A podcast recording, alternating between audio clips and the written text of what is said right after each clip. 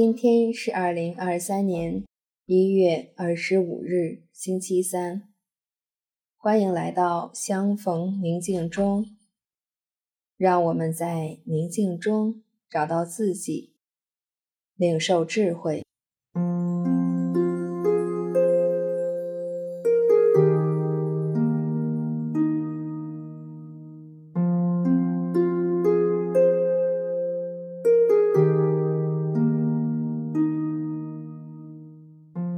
现在，请你采取一个舒服的姿势坐下来，闭上美丽的眼睛，缓缓地吸气、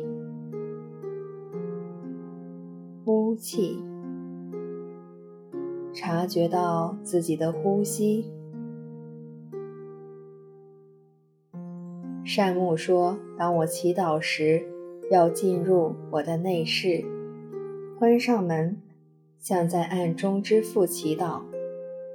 我的父在暗中看见，必要报答我。